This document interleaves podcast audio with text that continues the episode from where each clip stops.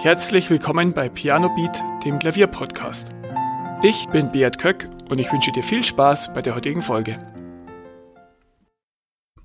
Heute möchte ich über das Thema Ehrgeiz sprechen. Anlass dazu ist ein Artikel, den ich auf brklassik.de gelesen habe, wo es darum geht, dass Eltern wirklich schon zu Drill-Instruktoren werden. Da geht es um ein junges Mädchen, das für Jugend musiziert geübt hat, war zehn Jahre und es wurde vom Vater wirklich zurechtgewiesen, dass es bitte ein ähm, F statt einem Fis spielen sollte oder andersrum. Ich weiß nicht mehr genau. Und das Mädchen fing daraufhin zu weinen an. Und das war so eine kleine Episode, ähm, die zeigt, dass ja, wo die Grenzen des Ehrgeizes sind, wo man vielleicht ein bisschen drüber hinausschießt. Und zwar gilt das sowohl für den Ehrgeiz auf dich selbst bezogen, als auch auf deine Kinder.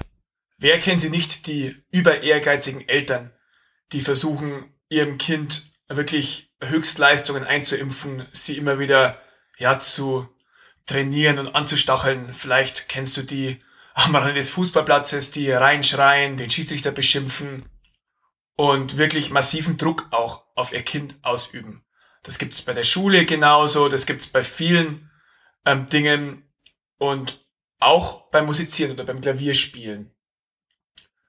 Häufig ähm, ist die Frage, was ist eigentlich die Motivation dahinter bei Eltern? Und oft ist es so, dass Eltern ihre Kinder ähm, ja als Stellvertreter auswählen, um die Träume zu verwirklichen, die sie selbst nicht geschafft hatten.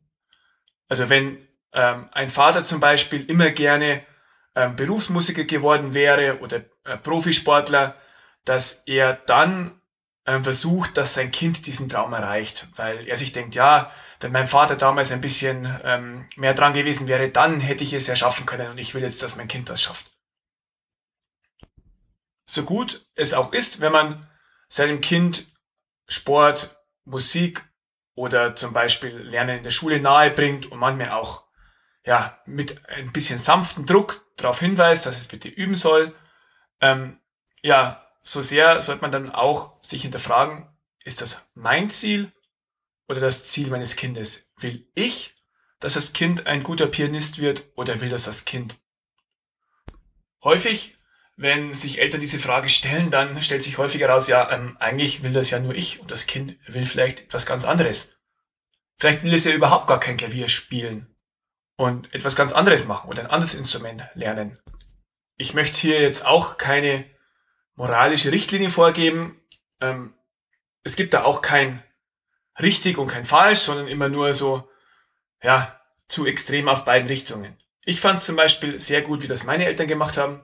Ich wurde mit fünf Jahren in die musikalische Früherziehung geschickt. Ähm, einmal in der Woche war das am Nachmittag eine Stunde, wo wir die Grundlagen der Noten gelernt haben. Wir haben mit einem Glockenspiel ein bisschen Musik gemacht und wurden spielerisch an das Thema Musik herangeführt. Nach einem Jahr hat es mir aber überhaupt keinen Spaß mehr gemacht und mein Lehrer wollte unbedingt, dass ich weitermache und wollte mich unbedingt behalten und hat gesagt, ja, ähm, das Kind ist so talentiert, bitte lass das weitermachen. Ich wollte aber partout nicht mehr. Meine Eltern haben dann gesagt, ja gut, wenn unser Sohn nicht will, dann muss er auch nicht mehr. Und dann habe ich das abgebrochen oder habe aufgehört damit.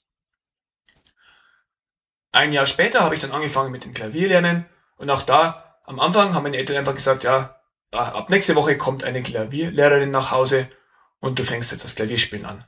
Das habe ich dann nicht groß hinterfragt und ja, ich habe dann einfach Unterricht genommen. Und ich hatte auch mal weniger und mal mehr Motivation und ich wurde natürlich auch immer wieder dazu angehalten zu üben.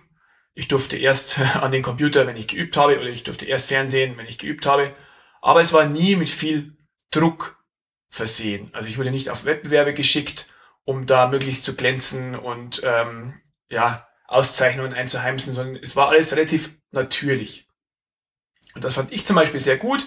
Ich wurde schon motiviert und angehalten, aber jetzt nicht massiv mit Druck und um den Traum meiner Eltern zu verwirklichen. Und wenn du Kinder hast, überleg dir vielleicht auch mal, ähm, wie viel Ehrgeiz von dir steckt in dem, was du deinen Kindern beibringen willst oder was ähm, deine Kinder erreichen sollen. Und trenn bitte immer sauber deine Motivation und seine Motivation. Aber nicht nur bei seinen Kindern kann man etwas übereifrig sein, sondern auch bei sich selbst. Und du kannst auch bei dir selbst beobachten, mit wie viel Ehrgeiz gehst du an bestimmte Dinge heran. Wie viel Ehrgeiz hast du beim Klavierlernen? Ist es vielleicht ein bisschen zu wenig? Also könntest du ein bisschen mehr Biss vertragen und ja, die Sache ein bisschen ernster nehmen? Oder ist es vielleicht sogar zu viel? Also setzt du dich so sehr unter Druck, dass du dir den Spaß komplett nimmst, dass du etwas verkrampft bist, dass du ähm, einfach auch nicht die Fortschritte machst, die du machen kannst. Und auch hier gibt's wieder kein richtig und kein falsch, sondern bei jedem funktioniert es auch ein bisschen anders. Jeder ist ein anderer Typ. Es gibt sehr ehrgeizige Typen, die so einfach gut funktionieren, indem sie sich hohe Ziele setzen und da verbissen dranbleiben. Es gibt Leute, die verkrampfen dann und denen fällt es leichter, wenn sie sich gar keine Ziele setzen und einfach ähm, ja, mit Spaß und spielerisch an Sachen herangehen. Eine kleine Anregung an dich, von mir deshalb, hinterfrag dich. Wie groß ist dein Ehrgeiz, was Klavierspielen angeht? Ähm, hast du zu viel, hast du zu wenig Ehrgeiz? Brauchst du Ehrgeiz, um wirklich auch ähm, dran zu bleiben und Fortschritte zu erzielen? Oder funktionierst du mit weniger Ehrgeiz besser? Und wenn du das so ein bisschen für dich justierst, dann ähm, findest du wirklich auch den perfekten Sweet Spot für dich. Also wie ehrgeizig ist für dich optimal, so dass du wirklich auch gute Fortschritte machst und ja, meistens mit Spaß und Lockerheit dabei bist. Natürlich, es ist nicht immer alles Spaß und locker. Wenn du ein Stück übst, dann kann das auch mal Arbeit in Anführungszeichen sein. Aber es sollte nicht nur anstrengend sein weil ansonsten ja, kannst du es dir auch sparen.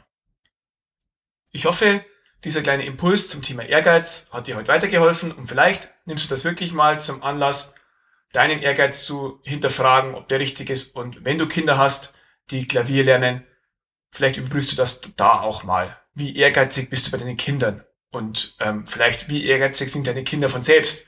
Vielleicht sind sie auch ein ganz anderer Typ als du. Ich freue mich, dass du heute wieder dabei warst und wir hören uns nächste Woche wieder. Vielen Dank, dass du zugehört hast.